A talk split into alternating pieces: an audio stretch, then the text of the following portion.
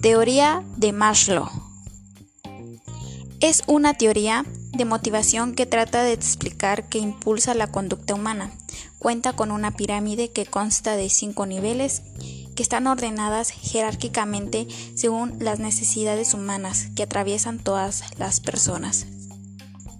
La teoría de la pirámide de las necesidades de Maslow explica de forma visual el comportamiento humano según nuestras necesidades.